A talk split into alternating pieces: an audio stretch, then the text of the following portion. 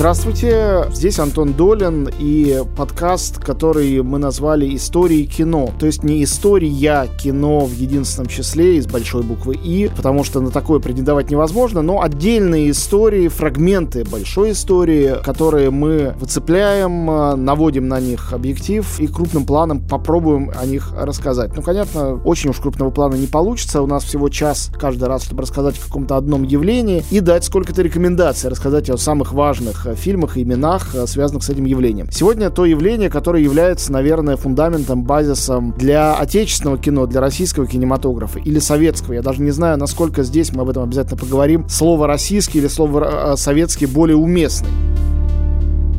Сегодня у нас в гостях для разговора о раннем советском кинематографе киновед, э, историк кино и многолетний, многолетний, многолетний э, руководитель музея кино Наум Клейман. Наум Михайлович, здрасте. Добрый день. Для меня это такой довольно сентиментальный момент. Я когда-то учился кинематографу, будучи самоучкой, именно во время своих походов в музей кино, и очень много увидел впервые на большом экране именно там. Потом уже узнал, что Наум Михайлович, который э, часто читал такие импровизированные предисловия к показам, ведущий в мире специалист по творчеству того же Эйзенштейна, о котором мы сегодня непременно тоже будем говорить. Но давайте начнем с самого начала. Откуда взялся этот советский авангард? Когда любого рода авангард, живописный, музыкальный, кинематографический, литературный, когда ты с ним сталкиваешься, он всегда немножко шокирует, немножко ошарашивает, и в частности ты думаешь, откуда это взялось. Не случайно придумали эту этимологию черного квадрата Малевича из э, шуточной карикатуры. Так это проще объяснить, если не закапываться в огромное количество исторических, культурных каких-то причин и подоплек. Итак, откуда откуда это явление появилось и когда это случилось, до какой степени вообще оно было связано и было ли с революцией 17 года и теми изменениями, которые происходили в государстве и в обществе. Ну, это такой клубок вопросов, которые, конечно, взаимосвязаны, надо вот разделять. Во-первых, советский авангард – часть мирового авангарда. Начнем с этого. Был авангард и во французском кино, в немецком кино. Те, кто уже выступали против сложившихся правил снимать кино, искали новые средства выразительности или язык кино. Вот тогда впервые возник вопрос о языке кино, есть ли он, что это такое. Как раз хотел вас, э, перебив, сразу об этом спросить. Вы говорите, что сложившиеся правила, но как-то кажется, что эти люди, о которых мы будем говорить, и о которых мы не будем говорить, их европейские или американские сотоварищи, они этот язык и придумывали на самом деле. Не было правил как правил, или они уже были и было против чего бунтовать? Было против чего бунтовать, потому что ведь кино не возникло в пустом пространстве, оно возникло в пространстве культуры. И были целый ряд, ну, заповедей, так сказать, и законов в театре, в литературе, в живописи, которую кино унаследовало, и сознательно и несознательно переносило на экран. И начиная с 95 года, 1895 года до, скажем, 20 1920 года, вот за это время 25 лет, уже сложилась индустрия со своими привычками, со своими жанрами, уже было против чего бунтовать. Так что нельзя сказать, что они совсем уж были такие несознательные, те, кто начинали кинематограф. Во-вторых, советский авангард был частью российского авангарда, начавшегося совсем не в кино, начавшийся в литературе, в живописи, в театре. И поэтому тоже изолировать его нельзя от нашей культуры, а это началось до революции. Нужно понимать, что вообще на самом деле пересмотр такого позитивистского взгляда на искусство, который сложился в XIX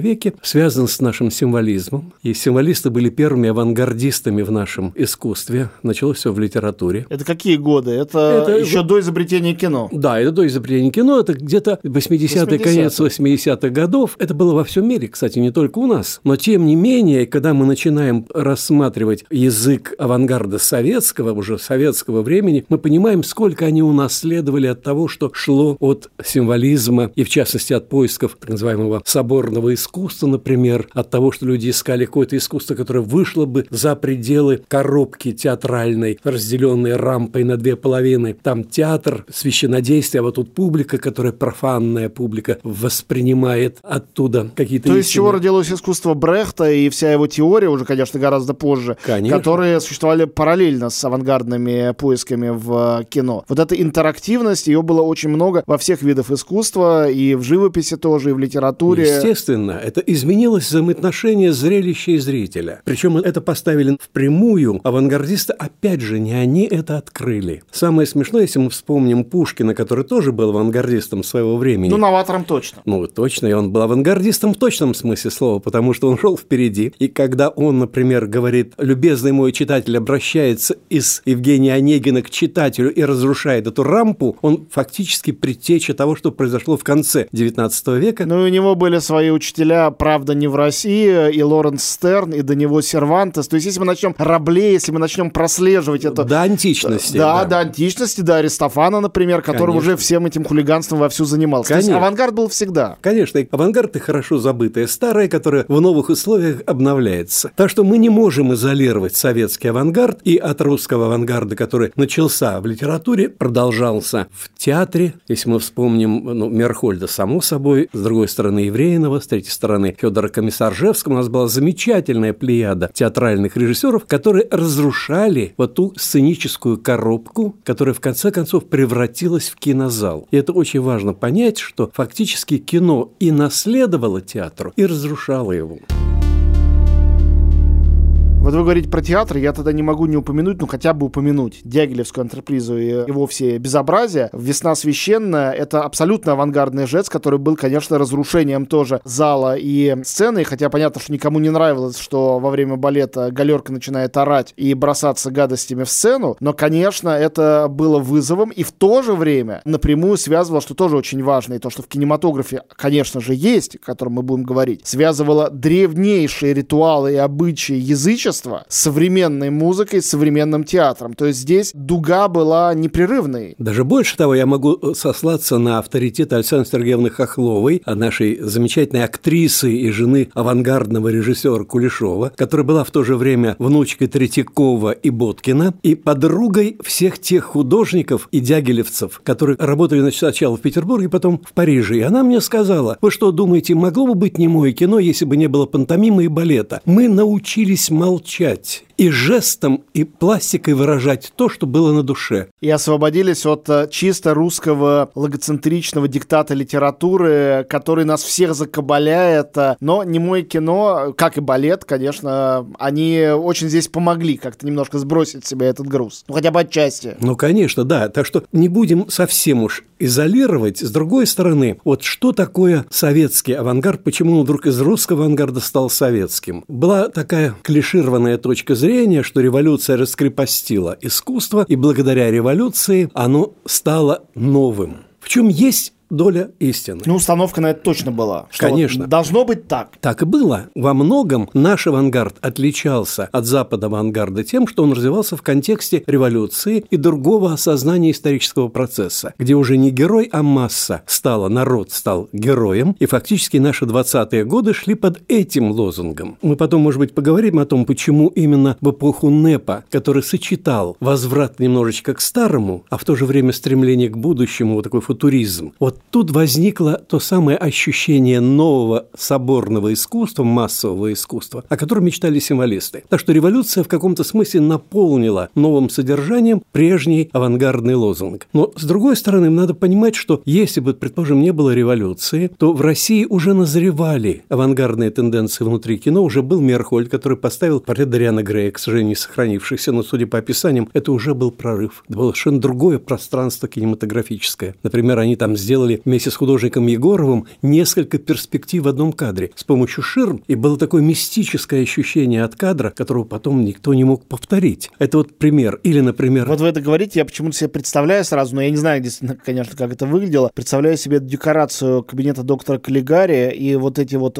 обманные пространства, тромплёи, да, обман зрения, которые делали декорация, где мир должен был быть искусственным, ему не надо было быть естественным, он был театральным и в то же время кинематографическим, и как бы не было было никакой оппозиции. Да, но Меркуль был раньше. Ну, конечно, я и говорю, но он был раньше. это же не осталось. Конечно, не осталось, но тем не менее я говорю о том, что это назревало уже в нашем кино. И уже работал Кулешов мальчиком, пришедший к Бауэру, а Бауэр уже начал выстраивать глубинные мизансцены, у него уже появились какие-то элементы авангардного отношения к мелодраме, еще в пределах старого жанра. И вдруг Кулешов понял, во-первых, что есть язык актерских жестов. Он увлекся западными теориями выразительного жеста. Вот это было очень важно для Кулешова. С другой стороны, он начал понимать, что не только актер играет, играет в кино, играет вещи, играет обстановка. Его будущие эксперименты в советское время были заложены в 16 году, когда он скептически смотрел на то, как пытаются старые актеры выразить свои чувства. Да, про эксперимент очень интересно. Я думаю, что многие наши слушатели просто не знают об этом. Но и давайте я изложу это популистское известную мне его версию, а вы скажете, вообще не легенда ли это, не апокриф ли.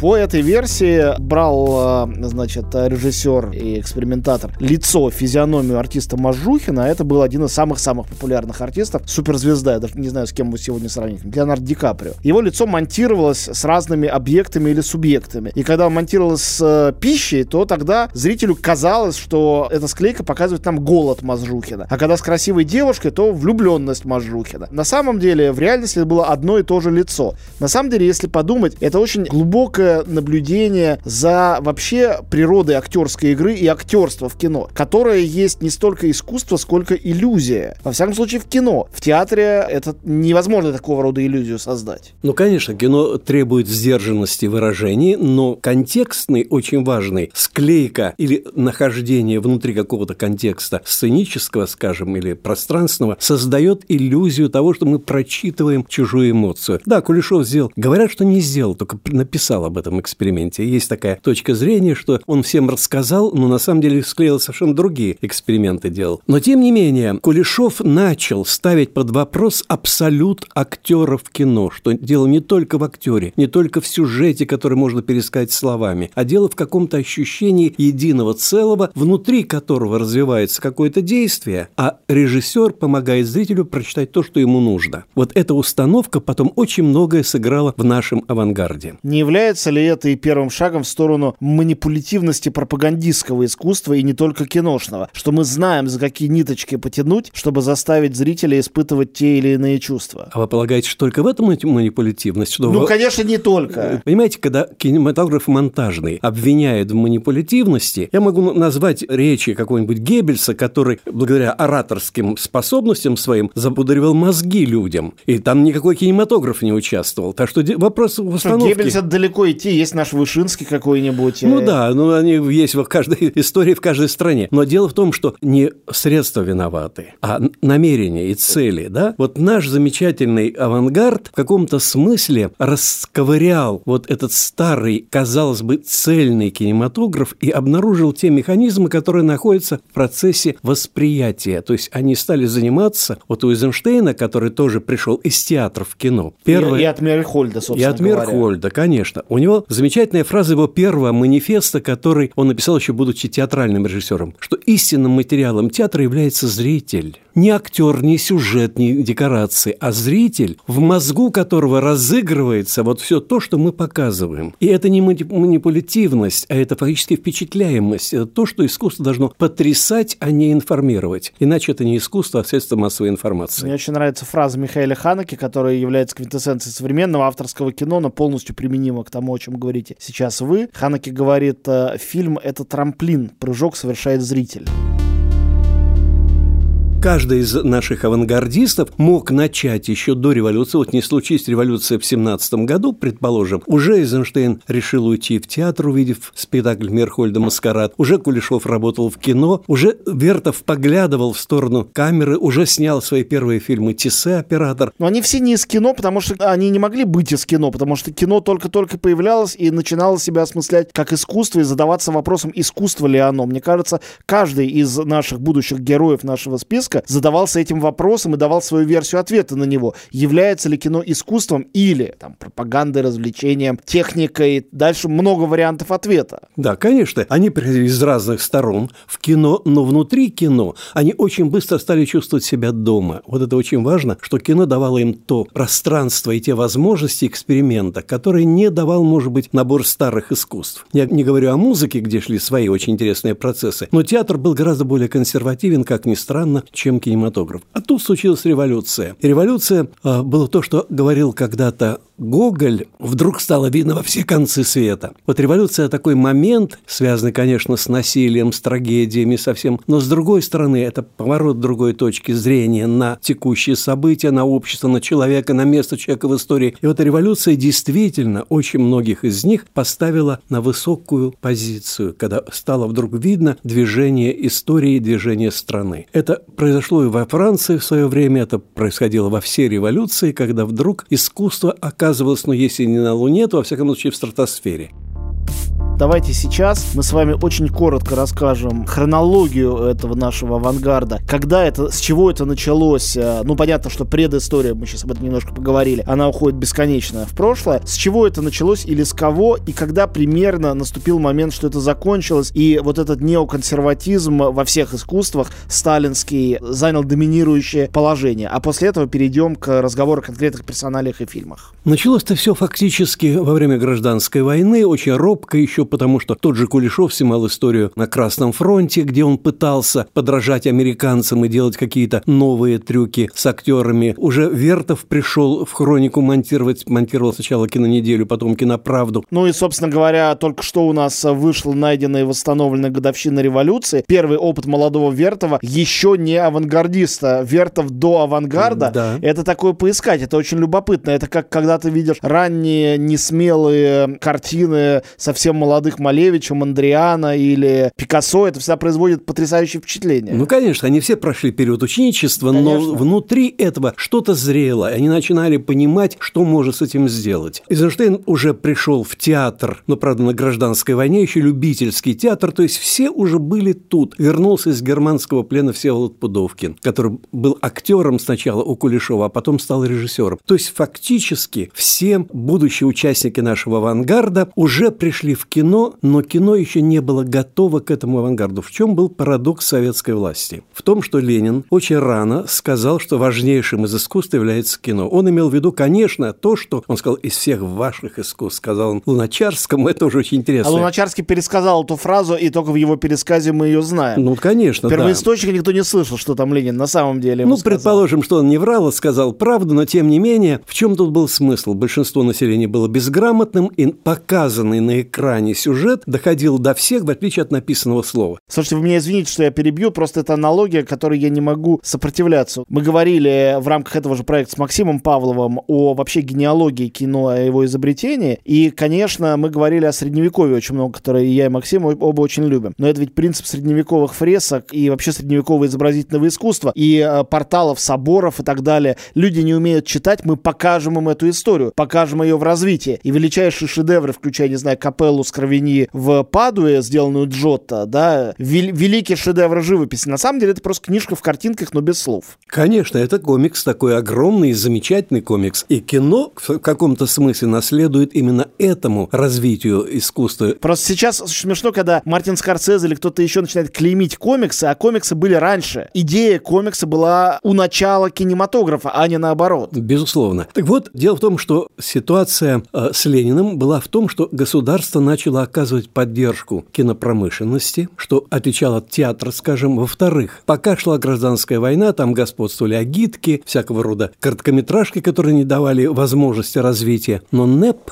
вдруг соединил, с одной стороны, личную инициативу, а с другой стороны, государственную поддержку.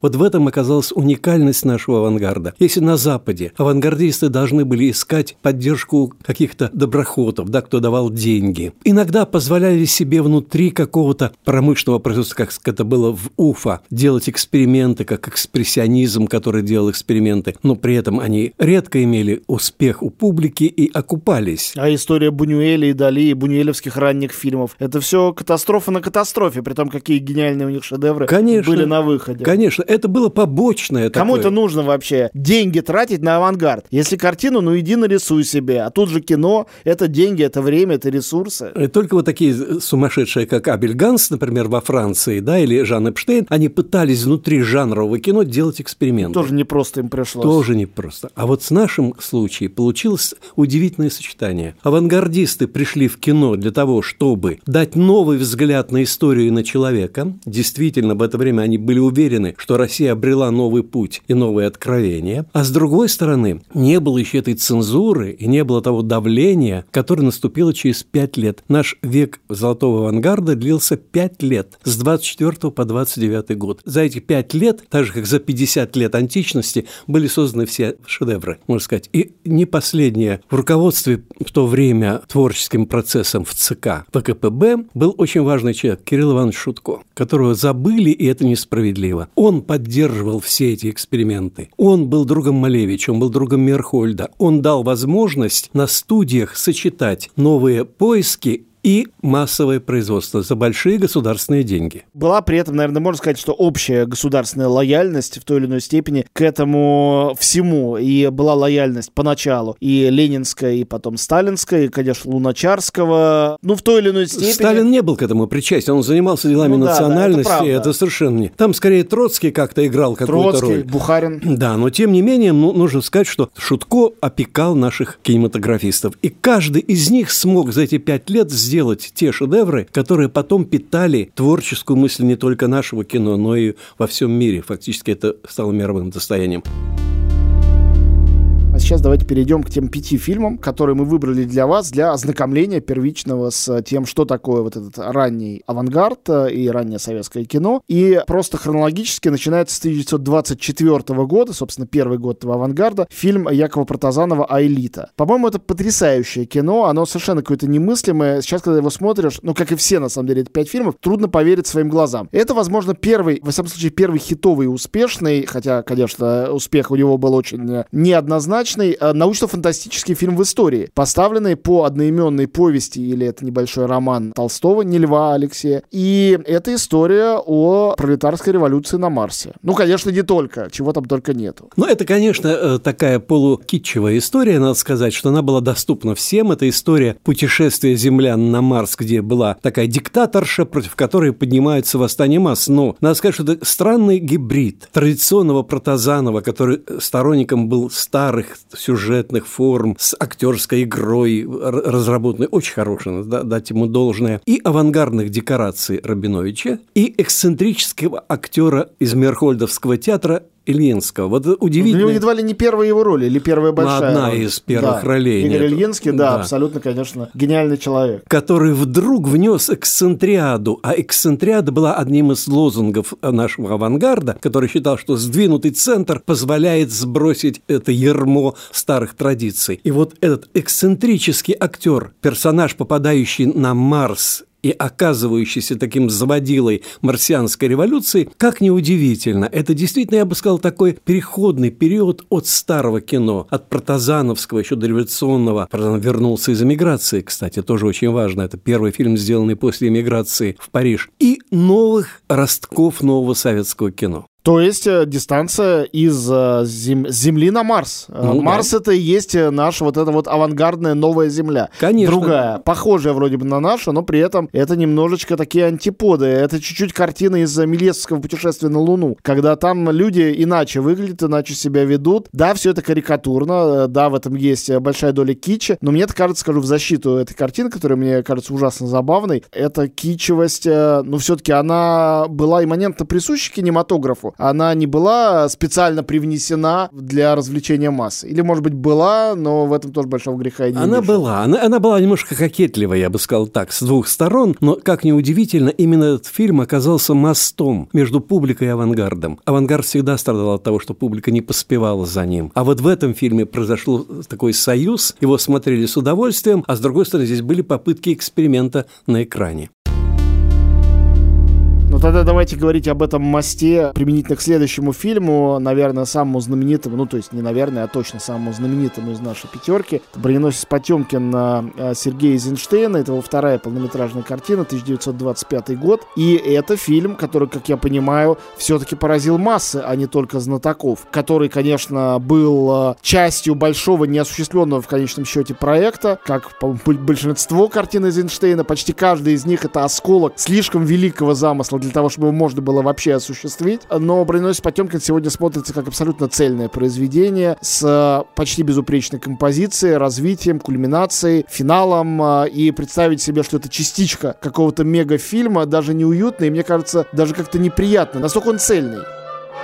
Ну, Эйзенштейн говорил, что Потемкин вобрал в себя весь замысел 1905 года, фактически все то, что он там линейно развел, он здесь прессовал. Но вот этот фильм тем интересен, что здесь одновременно и авангард, и очень традиционно. Вот Тынянов написал книгу, которая называется «Архаисты и новаторы». Ее издали «Архаисты и новаторы», а должно было быть «Архаисты, дефис, новаторы». Так вот, Эйзенштейн сделал фильм, базируясь на традициях древнегреческой трагедии пятиактной, с перипетией, переломом внутри каждого акта. То есть он прекрасно... Все по Аристотелю. Все все по Аристотелю. И в то же время там огромное количество реминисценций, начиная от древнерусских икон в оплакивании Вакуленчука и кончая метафор... это матрос, которого матрос, убивает. Которого убивает. Матрос-мученик. Один из немногих героев фильма, потому что вообще там герои как бы это Ты, народ, вот, это вот, масса. В а том-то и дело. Герой. Это была главная инновация Эйзенштейна, что он рассказывал не историю, случившуюся с каким-то одним героем или какой-то парой героев, да, как обычно, а он показывал, как народ пробуждается. Это началось еще в стачке «Стачки». Вот, Михайлович, был мой вопрос. Ведь в своем первом фильме «Стачка» он уже это сделал. Его немножко поколотили за этот фильм со словами, что много какой-то неразберики, и как-то возможно ли так вообще делать кино. Почему там все не сложилось до конца, а в «Броненосце» оно собралось и получилось? Ну, нужно сказать, что «Стачка» ее поколотили, потому что была очень непривычна. Сегодня она смотрится даже более живо, чем «Потемкин». Надо сказать, что фильм неожиданно обрел новую молодость, его смотрит Сокоров, мне признался, что он был покорен «Стачкой», который он не видел в Авгике. То есть я могу сказать, что на стачке Эйзенштейн очень много напридумывал. Она вихрастая, как он говорил, она торчит во все стороны. А Потемкин сконцентрирован это кристалл. Кристалл, который вот в период вдохновения, он очень быстро его снял. В сентябре начались съемки, в декабре уже была премьера в Большом театре. И это фильм, которым он смог сфокусировать очень многие свои поиски еще театрального периода и кинематографического. Но главное, что это была попытка сделать протагонистом народ. Что люди там, ведь масса перестала быть икрой из голов, как говорили тогда. Это уже была не какая-то, какой-то взгляд сверху на эти шапки, а это была индивидуализированная масса, масса, которая переживала как человек. И даже такой авангардный миф, как, а, например, человек-машина. Вот в это время конструктивисты всяко поговорили, что с дом это машина для жилья, человек это машина для жизни и так далее. А Эйзенштейн сделал противоположную вещь. Он сделал машину человеком. У него машинное отделение Потемкина, где бьются вот эти поршни, да, это на самом деле сердце броненосца, который которая бьется от волнения. И вот такого рода метафоры фактически сделали этот фильм, я бы сказал, таким шарообразным. Он поворачивается каждый раз новой стороной и в каждую эпоху говорит о чем-то своем. Но все время главная тема – это что люди – братья. Как неудивительно, это фильм выражение не революции, а НЭПа. Это завершение гражданской войны. Главный лейтмотив этого фильма – братья. Братья останавливает расстрел матросов на Потемкине. Братья звучит в конце, когда проходит без выстрела. Это это призыв к братству, обращенный, кстати, не только к классам, конец классовой ворожды, так сказать, выраженный, но и к народам, к нациям. Почему его во всем мире принимали и принимают до сих да, пор. Фильм немедленно стал хитом за пределами СССР конечно. тоже. Ну и, конечно, мне кажется, эта индивидуализация массы связана с, просто с невероятно выразительными образами страдания от э, как бы червивого мяса в начале. Это то, что очень интерактивно действует. Это как э, боди-хорроры, фильмы ужасов э, новейшие, где вот эта эстетика отвращения моментально заставляет э, зрителя в зале чувствовать себя причастным. И, к, конечно, великой кульминации на Потемкинской лестнице с рядом целым сцен, которые остаются запоминающимися, застревают в мозгу, потому что, с одной стороны, это масса, толпа расстреливаемая, с другой стороны, мы видим каждую отдельную трагедию каждого отдельного человека, от какой-то пожилой женщины до младенца в коляске. Конечно, и в этом смысле Эйзенштейн как раз обладал потрясающим типологическим мышлением. Он понимал стратификацию общества, и он представил там в типажах, как он говорил, типаж – это не просто непрофессиональный актер. Вот чем он отличается, скажем, от Кулешова или от Протазанова. Он брал людей, иногда актеров, иногда людей с улицы, внешность которых выражает и их индивидуальность, и их классовую принадлежность, их личную историю, так сказать, и социальный страт. Типизация. Это типизация, да. И он благодаря этому создал такую энциклопедию русской жизни 1905 года. Как но, но расстрелянная русская жизнь. Ну, расстрелянная, конечно. Трагедия, но, с другой стороны, оптимистическая трагедия с надеждой на братство в конце. Еще одна вещь, которая меня потрясла, когда я прочитал, что по плану этот броненосец должен был, ну, и на экране это тоже видно, должен был вплывать на сцену и фактически в зрительный зал Большого театра на премьере. Это же 3D э, и VR в чистом виде. Конечно. То есть это сегодняшние технологии интерактивности. Больше того, он должен был разрывать занавес, там снято таким образом, что он наезжает на экран, и Эйзенштейн предполагал, что разорвется экран, как занавес, и за ним окажется президиум юбилейного заседания. Ну, по-моему, идея совершенно гениальная. Она настолько нахальная и настолько точная в отношении всех вот новейших сегодня, сто лет спустя, э, найденных каких-то развлекательных аттракционных вещей. Ну, впрочем, слово аттракцион вошло в кино тоже благодаря Эйзенштейну. Ладно, мы не будем э, его бесконечно воспевать. Э, может, когда-нибудь сделаем отдельную программу, только ему посвященную. Давайте перейдем к следующему революционному пункту. У нас э, Пудовкин и «Мать» 26 -го года. Я должен сказать, должен признаться в страшном, что мне очень нравится книга «Мать». Я, когда учился в школе, заканчивал ее вот на рубеже 80-х, 90-х, уже у нас в нашей продвинутой школе говорили, что это все никуда не годится, что Горький там Клим Самгин окей, на дне, да, классно, а «Мать» это вот чистая как какая-то агитка, и вообще это не очень-то литература. Но, может быть, за счет того, что я довольно рано увидел несколько экранизаций, вплоть до экранизации Глеба Панфилова, но и эту классическую тоже. Для меня это всегда была очень живая история, а, с которой очень легко соотнестись. Я уже потом, а, будучи человеком совершенно нерелигиозного воспитания, прочитал обо всех соответствующих э, параллелях, в том числе не только с евангельской историей, но и с ренессансной живописью и э, вообще христианской культурой. Фильм «Мать» 26 года, наверное, лучшее кино киновоплощение из нескольких киновоплощений одноименного романа Горького. Безусловно, эта картина очень хорошая, и я согласен, что нельзя Горького шпынять, потому что это серьезная книга, которая была этапом самосознания общества. Нет, это можешь понять другие его вещи, может быть, но просто это был очень важный роман. Конечно, это очень важный роман, и картина тоже, ведь на самом деле это картина о пробуждении в человеке гражданина. И это самое главное, что происходило в это время в России. Попытка воспитать гражданское самосознание. Это делал Эйзенштейн, Эйзенштейн это делал Пудовкин. Надо сказать, что Пудовкин был под огромным влиянием Эйзенштейна, он не скрывал. Хотя он был приверженцем актерской школы, он сам был актером, он считал, что надо соединить эйзенштейновское типажное кино с школой Станиславского. У него была такая главная идея, что надо воспитывать актеров, одновременно быть выразительными внешне и правдоподобными по психологии. И это ему удалось. Надо сказать, что в этом фильме... В этой картине точно. Точно удалось, потому что два мхатовских актера, и Баталов, и Барановская, которая играет мать, а Баталов играет ее сына, соответственно, Павел они, Власов и Павел Ниловна. Власов, да и Ниловна, они фактически лучшее, что хотел Станиславский, воплотили, но при этом они остались абсолютно не театральными, они абсолютно кинематографически натуральные. И в этом смысле, конечно, «Мать» – одна из лучших картин вообще нашего кино, я считаю. Тут очень важно знать, что еще пришел замечательный драматург Натан Зархи, который обработал роман Горького, сделал его драматургически очень точным. Это тоже большой вопрос. Как вообще обрабатывать литературу, большую литературу или даже маленькую литературу? Литературу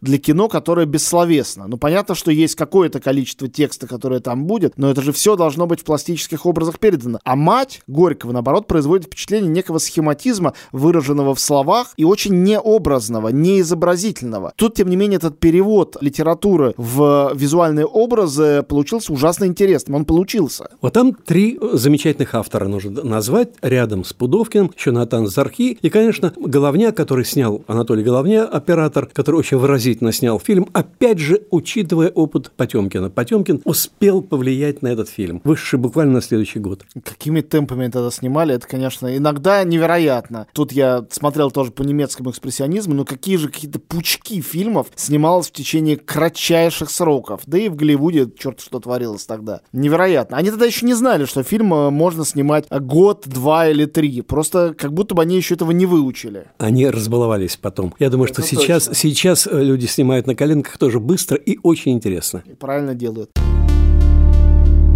Дальше у нас, наверное, самый авангардный из всех э, фильмов этого списка, потому что он до сих пор смотрится так, что, ну, как бы крыша едет. Он настолько дико смотрится и потрясающе. Это фильм, в котором изобретательность автора видна, ну, просто мы можем взять случайным образом любую минуту из этого фильма, и дальше у нас начнет кружиться голова от того, как это сделано и как это придумано. Это Дзига Вертов и его «Человек с киноаппаратом». Фильм 29 -го года, то есть это уже закат авангардной эпохи или и конец. Почему-то принято считать документальным фильмом. Я я даже не знаю, это кажется, что слово документальный абсолютно уводит в сторону. Конечно, его и игровым не назовешь, но э, это какое-то гибридное, хотя это слово тоже уже испорченное, странное кино на перепутье всего совсем, и вот это уж точно авангард. Но это поэма. Это на самом деле поэма, сделанная из кадров, снятых иногда комбинированно да, прямым репортажем. И Эйзенштейн предложил очень хорошую формулу по ту сторону игрового и неигрового кино. Это находится по ту сторону. Конечно, это авторское кино абсолютно. Там из этой мозаики мозаика сложенная дает возможность ему фактически не только проследить процесс создания фильма. Это одновременно рассказ об одном дне, это одновременно рассказ о целой стране, это одновременно рассказ о разных людях, живущих в это время. И рядом с этим такие почти манифесты, когда, например, у него ломается Большой театр, совершенно понятно, там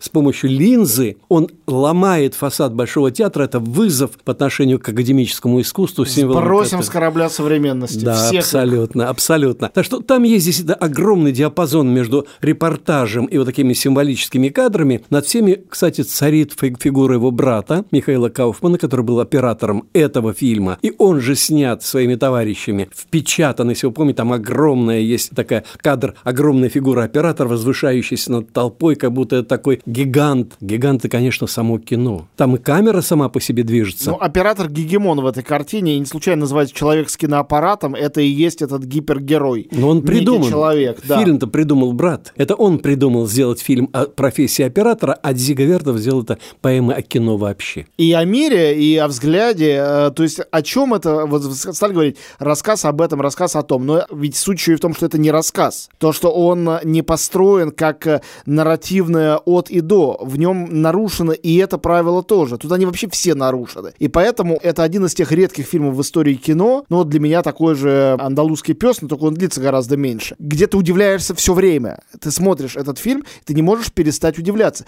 Ты не успеваешь привыкнуть к тому, что тебе показывают, потому что привыкнуть к этому невозможно, потому что нет никакого единого этого. Да, конечно, это такой манифест вообще авангарда. Надо сказать, что авангард себе пропел гимн этим фильмом, и на этом закончился, к несчастью, потому что Вертов оказался в Киеве, его выслали из Москвы, и вот там в Киеве вдали от ЦК он смог снять эту картину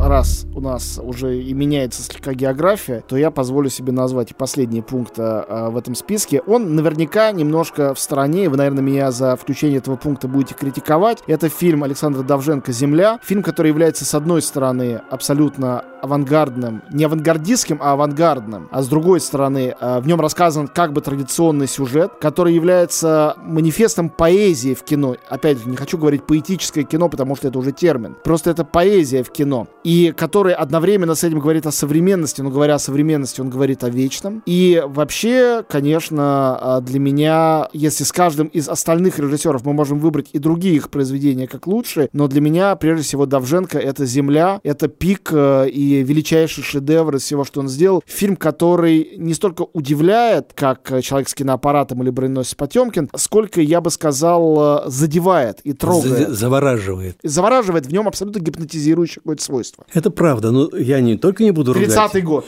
Да, 30-й год – это тот же самый Киев, куда выслали Вертова. Дело в том, что Давженко-то начал как монтажный режиссер под большим влиянием московских и немецких, кстати, потому что он был дипломатом в Берлине. А его Первые фильмы были экспериментальными, но уже тогда в нем появилось одно качество, которого не было, может быть, у других авангардистов, его эпичность и его причастность к фольклору. Конечно, вот его, можно сказать, почвенность э, сыграла огромную роль, и известна шутка Эйзенштейна, что я самый умный, а Давженко самый талантливый. Не каждый скажет про другого такую фразу, так вот то, что Давженко был действительно абсолютно гениален, я могу не только согласиться, но опять же сослаться на Эйзенштейна, когда привезли Звенигору первый фильм, который никто не мог понять. И все говорили, бог знает, что там какие-то призраки. Его сложно понять до сих пор. Ну да, но тем не менее это была такая сага, рассказанная с гоголевской метафорикой. И когда ее посмотрели Пудовкин и э, Эйзенштейн, они сказали, настало трое. И Эйзенштейн сказал, если мне дали звание э, Леонардо да Винчи, значит, его тут же сравнили после Потемкина с Леонардо да Винчи кинематографа. Он сказал, вот у нас появился Микеланджело. Вот Микеланджело Давженко – это действительно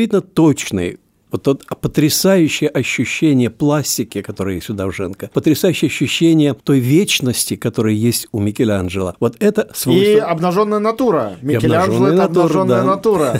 Тоже есть. Ну как, э, кто настолько был велик и одновременно натуралистичен и целомудрен, а, как не Микеланджело из всех гигантов Возрождения? В этом смысле аналогия довольно точная. Конечно, точная. Кстати, Пудовкин претендовал на Рафаэля, ему не давали Рафаэля не потому, что не хотели Пудовкина польстить, а потому что что Рафаэля не очень любили. Предлагали ему другую роль. Но, во всяком случае, вот эта триада наших великих действительно определяла лицо авангарда, и они-то были подкошены в первую очередь. Мне кажется, что у нас не было никаких Рафаэля, и вот эта вот внутренняя гармония, Боттичелевская или Рафаэлевская, или вообще что-то такое совсем не русское, не наше, или не советское. Нет, почему? Она в старом искусстве есть гармония. Другое дело, что этот период был не очень рафаэлевский. Совсем, мне кажется, нет. Ну хорошо, а, и «Земля», э, не знаю, как, как опять же описать, о чем этот фильм. Я где-то читал, что это фильм о коллективизации. Это так страшно звучит. Да э, нет. Сразу хочется как-то не смотреть его. Нет, коллективизация – это материал, из которого это глина, из которой это Микеланджело лепит свою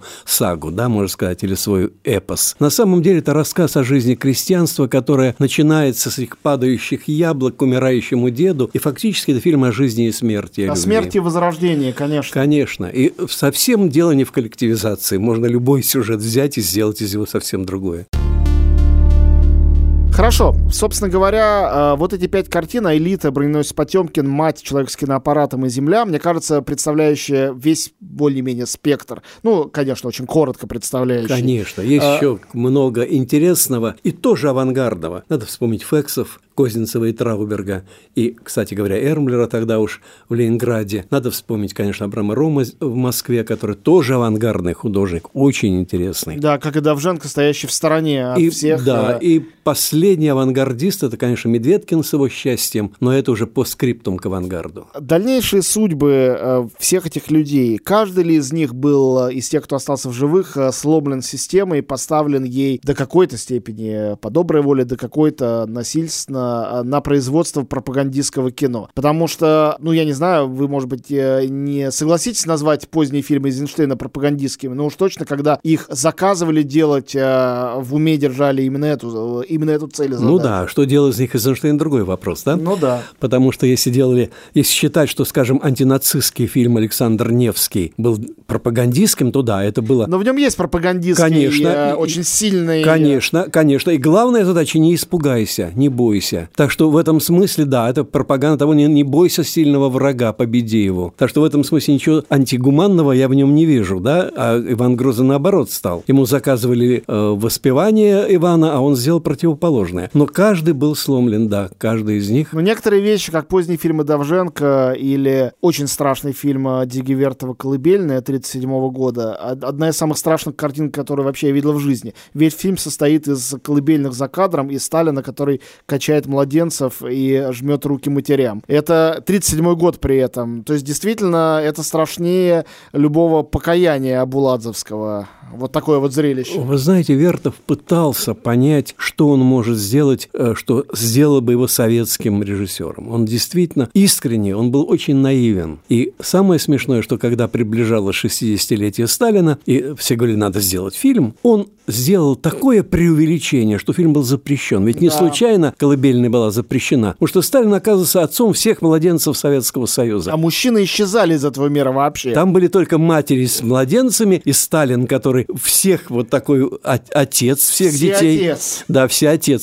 И это дошло до абсурда. Причем я думаю, что Вертов... Думаете, это был троллинг в этом, какой-то я... элемент троллинга? В этом был какой-то... Вы хотите этого, вот вам предел. Вот он сделал предел восхваления, который превратился в пасквиль. В этом смысле после этого ему не давали снимать практически ничего, он уже не мог, не мог ничего делать. Кулешова еще раньше отставили, еще в немой период. Он пытался, он делал замечательную, очень интересную, хотя не во всем удавшуюся картину. В 30-е годы у него, начиная от первого звукового его фильма, который был смыт это мало кто знает, да, что Кулешова били по рукам и в конце концов отбили от кинематографа. Он стал преподавать. Ну, Эйзенштейн, мы знаем, сколько у него не, не снятых фильмов, и как погиб Бежен Лук, и как была не снята Мексика до конца, именно из-за того, что было давление. Не умер молодым, можно сказать. Конечно, а Давженко пытался, он сделал Щерс, который был признан удачей, хотя там гениальные эпизоды есть, но это не на уровне Земли. И мне безумно жаль, что он не сделал поэму о море, потому что, вот судя по тому, что рассказывали его ученики, они видели пробы к этому фильму. Это не совсем то, что потом доделала его жена Солнцева. Ну, что и совершенно естественно. Это было настолько авторское кино, что его мог делать только автор. Последний вопрос. Э, время наше подходит к концу, который, мне кажется, очень интересным, таким продуктивным. Ведь э, понятно, что авангард в самых разных областях искусств, он сыграл свою роль. Его эпоха в какой-то момент закончилась. Почти везде он был завершен Второй мировой войной, после которой человечеству захотелось вернуться к более традиционным формам гуманизма или к уже новому витку авангардного мышления в искусстве тоже. Но советский авангард — это одно из тех э, авангардных движений, которое продолжилось и продолжается до сих пор в разных своих элементах и в разных своих уроках. Ни, ни на каком этапе это не стало архаичным, музеифицированным э, каким-то артефактом. Артефактом вот оно, как люди делали. Иногда ты ходишь по музею искусства 20 века, и ты видишь замечательные какие-то там кубистские работы, допустим, или скульптуры, думаешь, ух ты, как голова у людей работала. И проходишь дальше, никак не тронутый. Но их находки и до сих пор работают, и до сих пор трогают. Я могу сказать, что есть острота Шкловского по поводу Эйзенштейна, но это относится ко всем авангардистам. Он сказал, что Эйзенштейн растворился в кинематографе как сахар в чаю. Вот примерно то же самое можно сказать о нашем авангарде. Он растворился в кино как сахар в чаю, он существует там, иногда преображенном виде. Мы не всегда даже можем узнать корни этого. Но когда вам Тарковский говорит, что его любимый Давженко, и мы вспоминаем яблоки в Иванове, в Иванове детстве, которые пришли из земли, или, например, когда вдруг мне э, немецкие документалисты говорят, что для них Вертов – это Библия, на которой они выросли, и новое немецкое документальное кино выросло на Вертове, то мы понимаем, что действительно авангард растворился как сахар в чаю. Спасибо большое. Мы говорили сегодня о э, раннем э, российском и советском авангарде с Наумом Клейманом. Подписывайтесь на этот и другие подкасты «Медузы». Мы есть на всех основных платформах. Все ссылки вы найдете в описании. Пишите письма, задавайте вопросы на почту подкастс собакамедуза.io.